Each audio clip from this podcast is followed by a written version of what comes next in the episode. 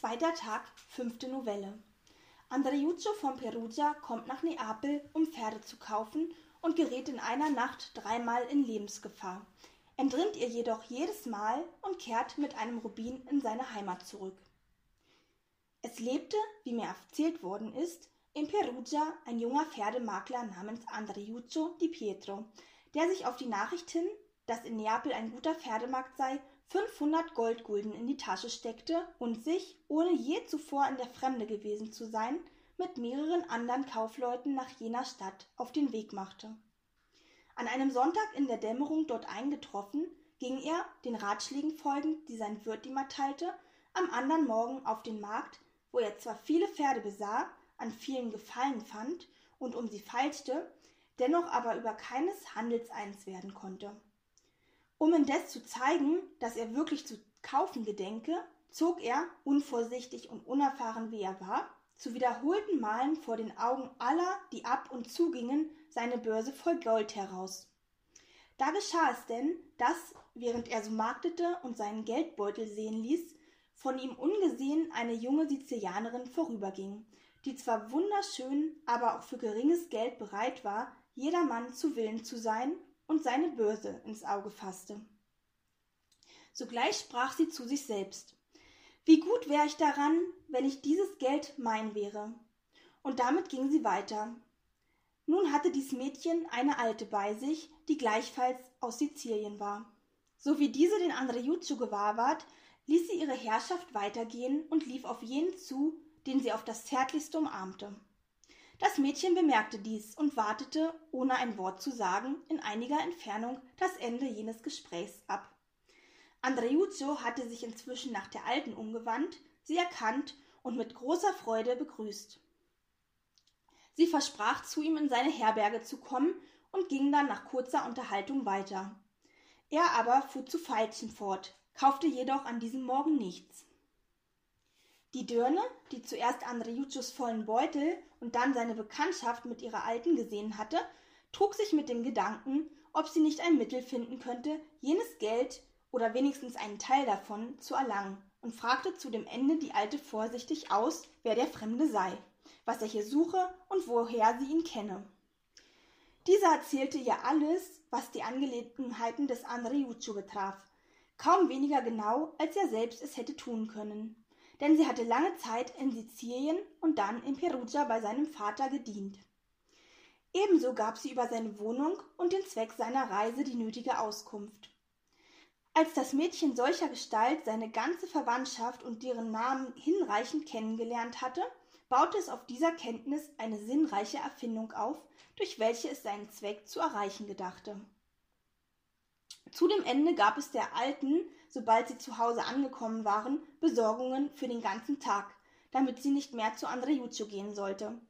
Dann schickte es ein kleines Mädchen, das zu dergleichen Diensten gut angelernt war, gegen Abend in das Wirtshaus, wo Andreuccio wohnte.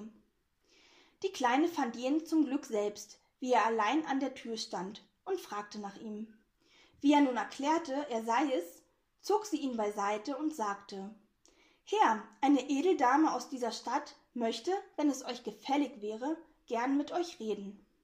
Andreuccio dachte bei diesen Worten einen Augenblick nach, und da er sich für einen hübschen Burschen hielt, vermutete er, die Edeldame werde in ihn verliebt sein, als ob es damals in Neapel keine anderen hübschen Leute gegeben hätte.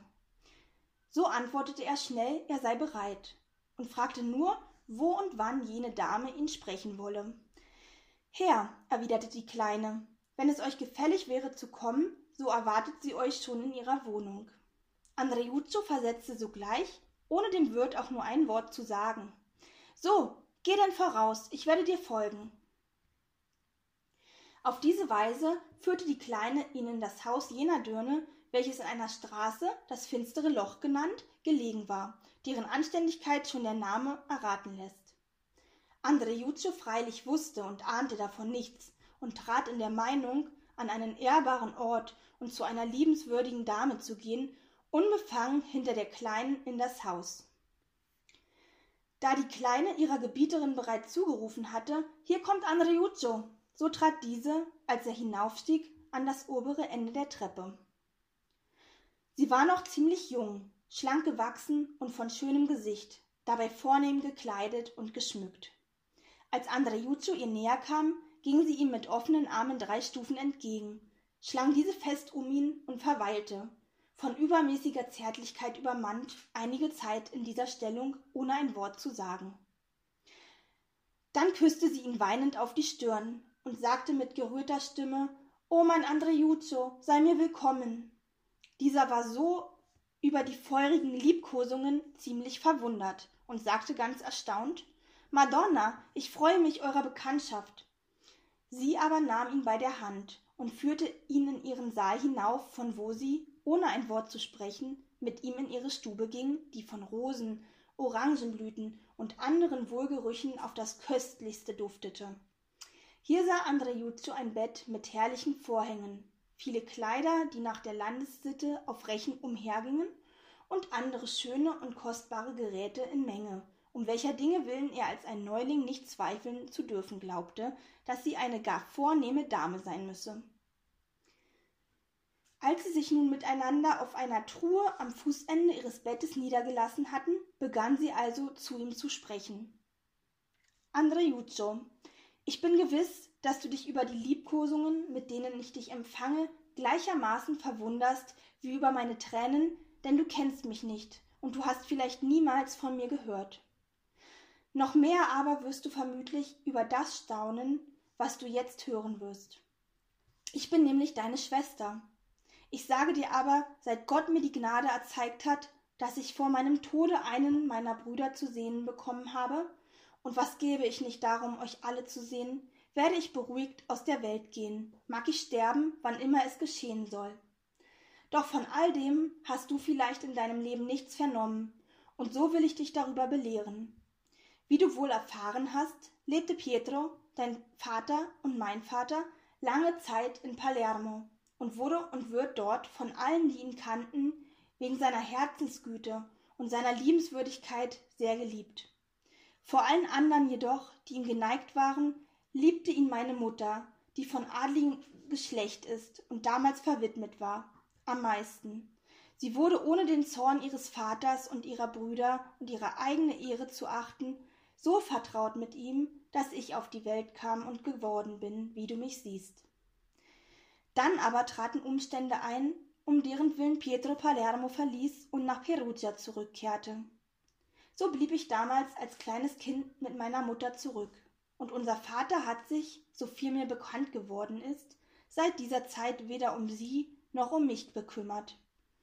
Wäre er nicht dein Vater, so tadelte ich ihn wegen dieses Betragens auf das Ernstlichste, schon wegen seiner Undankbarkeit meiner Mutter gegenüber, die allein von treuer Liebe bewogen, ohne zu wissen, wer er war, sich und zugleich alles, was ihr gehörte, seinen Händen anvertraute.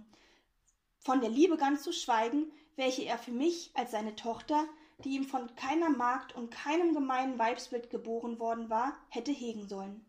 Doch was hilft das?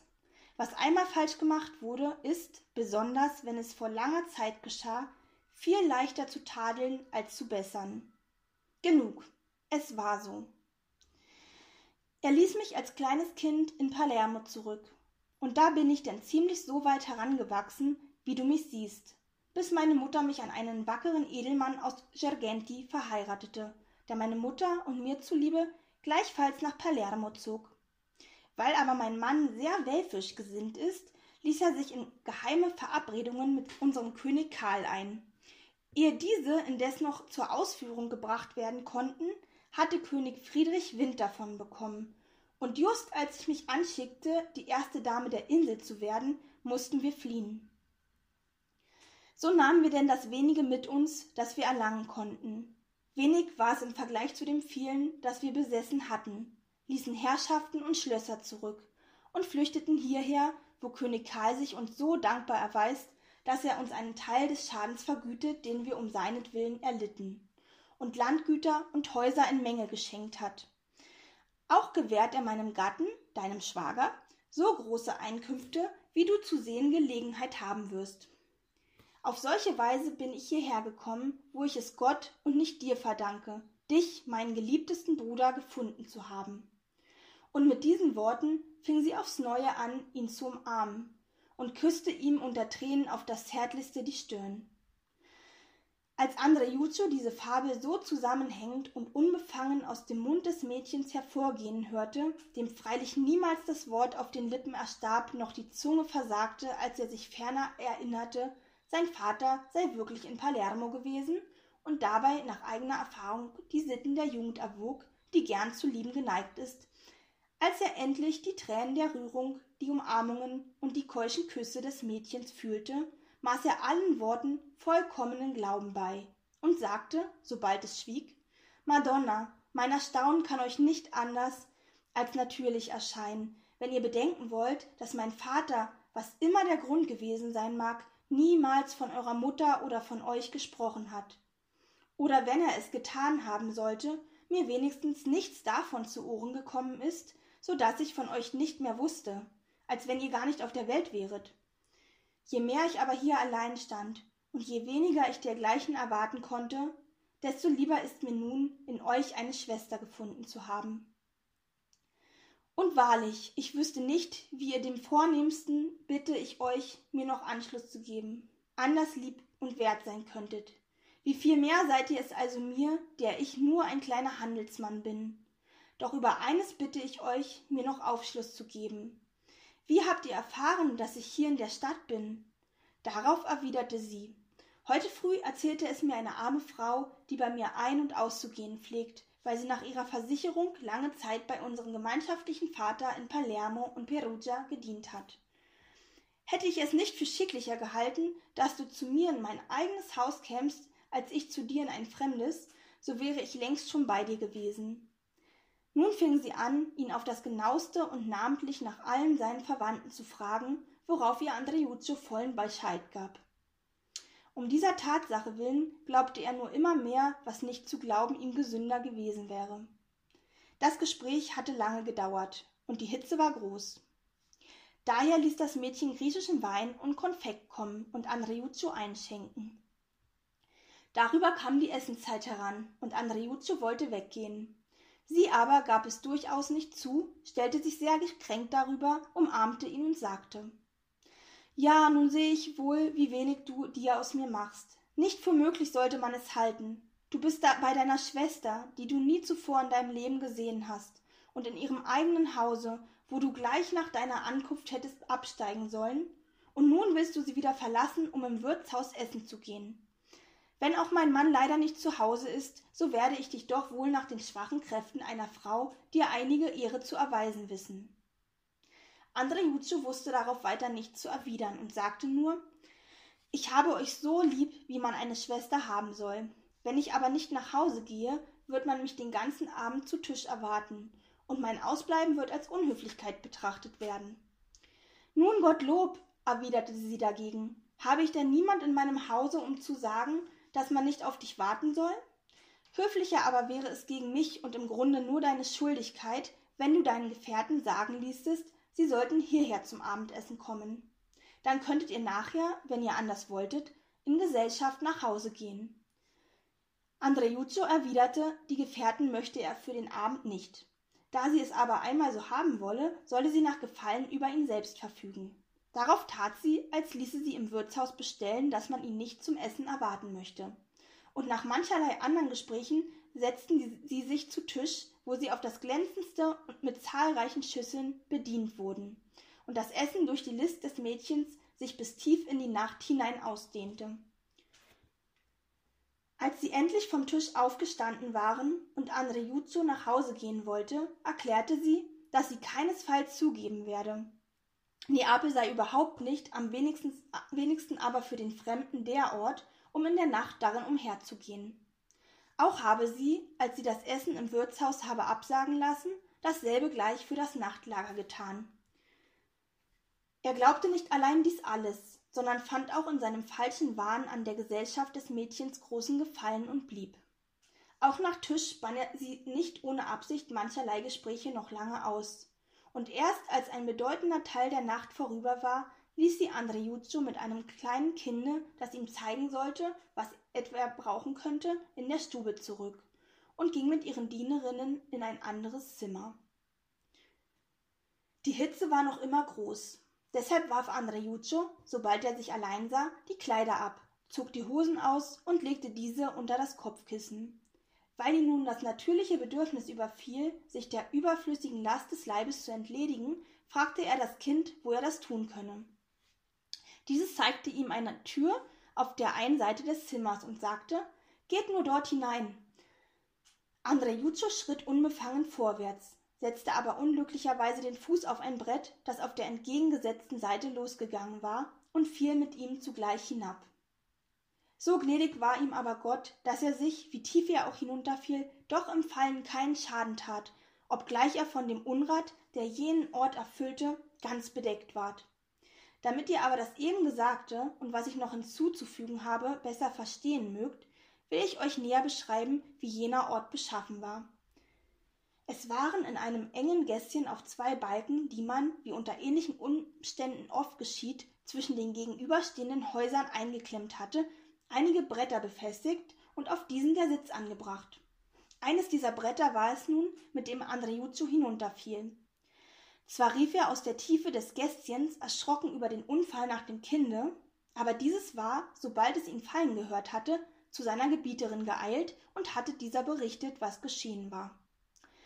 Sogleich lief das Mädchen in die Stube, um zu sehen, ob Andrejuccios Kleidungsstücke da seien, und sobald es diese und mit ihnen den Geldbeutel, den er aus törichter Besorgnis immer bei sich führte, gefunden und den Zweck erreicht sah, um dessen Willen sie, die Palermitanerin, sich zur Schwester eines Perugianers gemacht und ihre Schlingen ausgelegt hatte, bekümmerte sie sich nicht mehr um jenen, sondern schloss eilends die Tür zu, aus welcher er herausgetreten war, als er fiel. Andrejuzzo rief inzwischen, da ihm das Kind nicht antwortete, immer stärker, doch es half ihm nichts. Nun erst fing er an, argwöhnisch zu werden und begann allzu spät zu erraten, dass er betrogen worden war. Er kletterte über die kleine Mauer, welche das Gässchen von der Straße trennte, ging an die Haustür, die ihm noch wohl bekannt war, klopfte und drückelte lange daran und rief hinauf. Aber alles vergebens. Jetzt sah er sein Unglück klar ein, weinte und sagte, O Himmel, in welcher kurzen Zeit habe ich eine Schwester und fünfhundert Goldgulden eingebüßt. In dieser Weise redete er noch weiter und fing dann wieder an zu klopfen und zu rufen. Endlich machte er solch einen Lärm, dass viele der nächsten Nachbarn darüber erwachten und aufstanden, als sie es nicht mehr ertragen konnten. Inzwischen kam eine Magd des Mädchens ans Fenster, stellte sich ganz schläfrig und sagte höhnisch Wer pocht denn dort unten? Kennst du mich denn nicht? sagte Andreuccio. Ich bin ja Andreuccio, der Bruder der Madonna Fiordaliso. Jener aber antwortete Guter Freund, wenn du zu viel getrunken hast, so geh und schlafe und komme morgen in der Frühe wieder. Ich weiß nicht, von was für einem Andreuccio du redest, noch was du sonst schwatzest. Gehe in Frieden und sei so gut und lass uns schlafen. Wie? sagte Andreuccio. Du weißt nicht, wovon ich rede? Nun, wenn es mit den sizilianischen Verwandtschaften so steht, so gib mir wenigstens die Kleider wieder, die oben geblieben sind. Und ich will gerne gehen. Zur Antwort lachte ihm die Magd beinahe ins Gesicht und sagte Guter Freund, ich glaube, du redest im Traume. Dies sagen, sich umdrehend und das Fenster zuschlagend, war eins. Als dem Andreuccio nun kein Zweifel übrig blieb, dass er betrogen worden sei, geriet er so in Zorn, dass dieser sich fast zur Wut steigerte, und er beschloss, mit Gewalt durchzusetzen, was er im Guten nicht erlangen konnte. Zu diesem Ende ergriff er einen großen Stein und begann mit vielen heftigen Schlägen als zuvor gegen die Tür zu pochen. Darüber traten mehrere der Nachbarn, die schon vorher erwacht und aufgestanden waren, ans Fenster. Sie waren aufgebracht über das Pochen, das er vollführte, meinten, irgendein ungezogener Mensch wolle mit lügenhaften Worten des armen Frauenzimmers das arme Frauenzimmer ärgern und schrien, nicht anders als alle Hunde einer Gasse einen fremden Hund anbellen. Es ist sehr ungezogen, um diese Stunde die armen Weiber mit solchem Geschwätz in ihrem eigenen Hause zu stören. Geh mit Gott, guter Freund, und sei so gut, und lass uns alle schlafen. Hast du etwas mit ihr zu tun, so komm morgen wieder in der Nacht aber lass uns ungeschoren. Vielleicht machten diese Worte einen Menschen, der sich drinnen im Hause befand und, ohne dass Andrejuzio ihn zuvor gesehen, bei dem Mädchen Kupplerdienste. versah, dreist genug, dass er ans Fenster trat und mit einer gewaltigen, wilden und zornigen Stimme hinunterrief. Wer ist da? Als Andre Jutsu bei diesem Ruf in die Höhe blickte, begriff er leicht, so wenig er auch in der Dunkelheit erkennen konnte, dass mit dem nicht zu spaßen sei. Solch einen gewaltigen schwarzen Bart hatte er herunterhängen. Dabei gähnte er und rieb sich die Augen, als ob er aus dem Bett und von tiefem Schlafe aufgestanden wäre. Darum antwortete er nicht ohne Furcht. Ich bin ein Bruder der Dame, die hier drinnen wohnt. Jener aber wartete nicht ab, dass Andreuccio seine Antwort vollendete, sondern rief noch viel grimmiger als zuvor Ich weiß nicht, was mich abhält, hinunterzukommen und dich widerwärtigen besoffenen Esel, der du sein musst, weil du uns diese Nacht nicht schlafen lässt, so lange durchzuprügeln, als du noch ein Glied rühren kannst. Mit diesen Worten drehte er sich herum und schlug das Fenster zu. Ein paar Nachbarn, die über diesen Menschen besser Bescheid wussten, sagten nun ganz freundlich Um Himmels willen, guter Freund, geh mit Gott und lass dich hier nicht totschlagen. Es ist zu deinem Besten, wenn du gehst. War Andrejuzzo zuerst über die Stimme und den Anblick des Menschen erschrocken, so bewog ihn jetzt das Zureden dieser Leute, die nur aus Mitleid so zu sprechen schienen. Unverdrießlich, wie nur ein Mensch sein kann, und außer sich über das verlorene Geld ging er nach der Richtung, von wo er, ohne zu wissen wohin, am Abend zuvor der Kleinen gefolgt war, um sein Wirtshaus wiederzufinden. Weil ihm aber selbst der Gestank, der von ihm ausging, unerträglich war, bog er in der Absicht, sich dem Meer zuzuwenden und dort zu baden, links in eine Straße ein, die Ruga Catalana genannt wird. Während er so dem unteren Teil der Stadt zustrebte, sah er in einiger Entfernung zwei Männer, die eine Laterne trugen und ihm entgegenkamen. In der Meinung, dass es Häscher oder Leute sein könnten, die Böses im Schilde führten, verbarg er sich vor ihnen in einem verfallenen Hause, das in der Nähe stand. Jene aber folgten ihnen, als ob sie gerade in dieses Gebäude bestellt gewesen wären, auf dem Fuße. Hier legte der eine von ihnen, der allerhand eiserne Werkzeuge auf der Schulter getragen hatte, diese nieder und fing an, sich mit dem anderen zu besehen und mancherlei darüber zu sprechen. Während sie noch so redeten, sagte der eine Weiß der Teufel, was das bedeutet? Ich rieche den abscheulichsten Gestank, der mir in meinem Leben vorgekommen ist. Mit diesen Worten hob er die Laterne ein wenig in die Höhe. Und da sahen sie denn beide den armen Andreuccio und riefen ganz erstaunt Wer da? Andreuccio schwieg. Sie aber hielten ihm das Licht näher ans Gesicht und fragten, was er, so schmutzig wie er sei, da mache. Andrejuzzo erzählte ihnen nun alles, was ihm begegnet war, und sie errieten leicht, wo es ihm so gegangen sein musste. Das ist gewiss bei Scarabone Butafuoco geschehen, sagten sie zueinander. Darauf sagte der eine zu Andrejuzzo Guter Freund, wenn du auch dein Geld verloren hast, so kannst du Gott doch nicht genug dafür danken, dass du den Fall getan hast und nicht wieder in das Haus hineingekommen bist. Denn sei überzeugt, wenn du nicht gefallen wärest, hätte man dich umgebracht, sobald du eingeschlafen warst. Und dann hättest du Geld und Leben eingebüßt. Was hilft es dir aber jetzt darüber zu weinen? Ebenso leicht kannst du dir die Sterne vom Himmel herunterholen, wie ein Kreuzer von dem Geld zurückgewinnen. Totgeschlagen aber kannst du werden, wenn er hört, dass du jemand ein Wort davon sagst.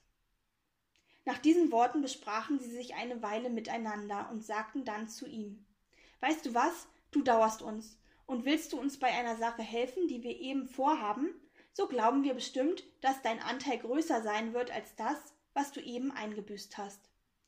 Andrejuzzo antwortete in der Verzweiflung, er sei zu allem bereit.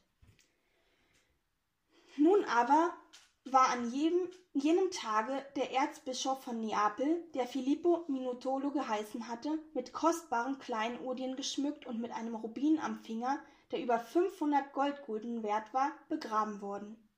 Diese Leiche wollten jene berauben und teilten jetzt ihre Absicht dem Andrejuzzo mit. Andrejuzzo machte sich, mehr der Gewinnsucht als der Vernunft gehorchend, mit auf den Weg. Während sie aber die Richtung nach dem Dom einschlugen, sagte der eine, dem der Gestank zu arg wurde, welchen Andreuccio verbreitete, können wir denn nicht Rat schaffen, dass er sich irgendwo ein wenig wäscht und nicht mehr so schrecklich stinkt? Darauf sagte der andere Wir sind hier dicht bei einem Brunnen, an dem gewöhnlich eine Rolle und ein großer Eimer zu hängen pflegen. Da können wir hingehen und ihn waschen. Als sie zu dem Brunnen kamen, fanden sie zwar den Strick, aber der Eimer war weggenommen. Da beschlossen sie denn, ihn an den Strick zu binden und in den Brunnen hinunterzulassen. Unten sollte er sich waschen und wenn er fertig wäre, den Strick schütteln, damit sie ihn wieder heraufzögen. So taten sie auch wirklich. Als sie ihn aber kaum in den Brunnen hinuntergelassen hatten, kamen von ungefähr ein paar Häscher an jenen Brunnen. Sie waren jemand bei der großen Hitze nachgelaufen, hatten Durst bekommen und wollten trinken. Sobald Andrejutschos neue Gesellen diese erblickten, liefen sie sogleich davon, ohne dass die Häscher sie gesehen hätten. Inzwischen hatte sich Andrejutscho gewaschen und zog an dem Strick. Jene aber legten ihre Schilde, Waffen und Röcke ab und begannen den Strick emporzuwinden, in der Meinung, dass der volle Eimer daran befestigt sei. Als Andrejutscho dem Brunnenrande nahe war, ließ er den Strick los und fasste jeden mit beiden Händen. Die Häscher aber erschraken darüber so sehr, dass sie, ohne ein Wort zu sagen, den Strick fallen ließen und davonliefen, so schnell sie nur konnten. Andrejutsu wusste sich das nicht zu erklären, und hätte er sich nicht so festgehalten, so wäre er gewiss hinuntergestürzt und hätte sich vermutlich stark beschädigt, wenn er überhaupt mit dem Leben davongekommen wäre. So aber kletterte er heraus und erstaunte noch mehr, als er die Waffen sah, die, wie er genau wusste, nicht seinen Gefährten gehörten. Voller Zweifel und Ungewissheit schalte er auf sein Schicksal und beschloss, ohne dass er von den Sachen etwas angerührt hätte, den Ort zu verlassen, obgleich er nicht wusste, wohin er gehen sollte. Unterwegs begegneten ihm indes die beiden Gesellen, die eben zurückkamen, um ihn aus dem Brunnen zu ziehen, und ihn nun, als sie seiner ansichtig wurden, verwundert fragten, wie er herausgekommen sei. Andrejutsu sagte, er wisse es selbst nicht und erzählte ihnen der Reihe nach, was sich zugetragen und was er außerhalb des Brunnens gefunden hatte. Dadurch errieten jene lachend den Zusammenhang der Sache und sagten ihm, warum sie geflohen wären und wer ihn heraufgezogen hätte. Da die Mitternacht inzwischen herangekommen war, gingen sie, ohne sich mit weiteren Reden aufzuhalten, geradewegs zum Dom, öffneten mit geringer Mühe die Türen und gingen zu dem großen marmornen Denkmal. Dort angelangt, hoben sie den Deckel desselben, so schwer er war, mit ihren Brecheisen weit genug in die Höhe, dass ein Mann hineinkriechen konnte, und stützten ihn sodann auf einen eisernen Pflock.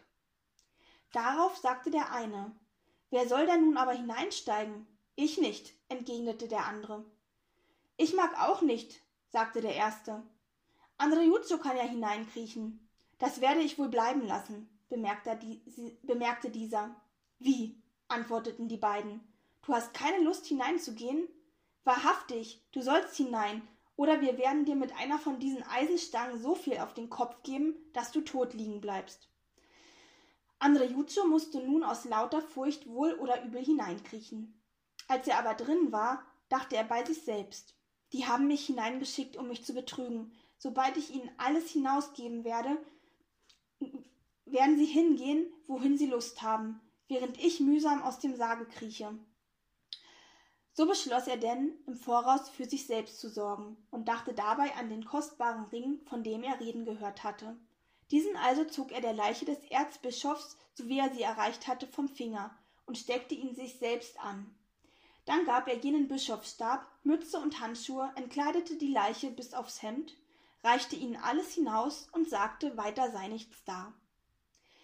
Die anderen versicherten, der Ring müsse da sein und hießen ihn überall suchen. Er aber gab vor, ihn nicht zu finden, stellte sich, als suche er ihn, und hielt sie eine Weile hin. Jene aber, die draußen geblieben, waren ebenso schlau wie er, ermunterten ihn, ferner zu suchen, und zogen zu gelegener Zeit den Pflock weg, der den Deckel emporhielt. Dann entflohen sie, während Andrejutso im Grabmal eingeschlossen blieb. Wie ihm dabei zumute wurde, kann sich jeder denken. Zwar versuchte er wiederholt, den Deckel mit Kopf und Schultern emporzuheben, doch war alle Mühe umsonst, und er fiel endlich, vom Schmerz übermannt, ohnmächtig auf den toten Körper des Erzbischofs nieder. Es wäre in diesem Augenblick schwer zu entscheiden gewesen, wer tot war, wer mehr tot war, der Erzbischof oder er. Als er aber wieder zu sich kam, begann er bitterlich zu weinen. Es leuchtete ihm ein, dass es für ihn nur zwei Aussichten gab. Entweder kam niemand, um das Grabmal zu öffnen, und dann musste er vor Hunger und Gestank mitten unter den Würmern jener Leiche sterben, oder es gab jemand und dann wurde er als Dieb gehangen. Während er solcherlei Gedanken noch gar trübsinnig nachhing, hörte er in der Kirche Schritte und Gespräche von Leuten, die, wie er mit Schrecken vermutete, in derselben Absicht kamen, welche ihn und seine Gefährten hergeführt hatte. Als aber jene das Grabmal geöffnet und aufgestützt hatten, begannen sie miteinander zu streiten, wer hineinkriechen sollte, und keiner wollte. Nach langem Zank sagte endlich ein Pfaffe Wovor fürchtet ihr euch denn? Denkt ihr, er wird euch fressen? Die Toten beißen niemand. Ich will selbst hineinsteigen. Und mit diesen Worten stützte er die Brust auf den Rand des Sarkophags und streckte, den Kopf nach außen gewandt, die Beine hinein, um sich dann hinunterzulassen. Als Andriuccio das sah, richtete er sich auf und fasste den Pfaffen an einem Bein, als ob er ihn niederziehen wollte. Kaum aber fühlte das der Geistliche, so schrie er laut und sprang mit einem Satz aus dem Sarge. Darüber erschraken denn wieder die übrigen so sehr, dass sie davonliefen, als ob hunderttausend Teufel hinter ihnen drein wären. Als Andreuccio das gewahr wurde, kroch er, froher als er je gehofft hatte, sogleich aus dem Grabmal heraus, das jene offen gelassen hatten, und verließ die Kirche auf demselben Wege, auf welchem er gekommen war. Inzwischen war der Morgen fast herangekommen, und Andreuccio gelangte, den Ring am Finger, ans Meeresufer, und von da in sein Wirtshaus, wo seine Gefährten und der Wirt die ganze Nacht über um seinetwillen in Angst gewesen waren. Er erzählte ihnen, was ihm begegnet war, und auf den Rat des Wirtes wurde für gut befunden, dass er Neapel sogleich verlassen sollte. So tat er denn auch augenblicklich und kehrte nach Perugia zurück, nachdem er sein Geld, statt Pferde zu kaufen, wie es seine Absicht gewesen, in einem Ringe angelegt hatte.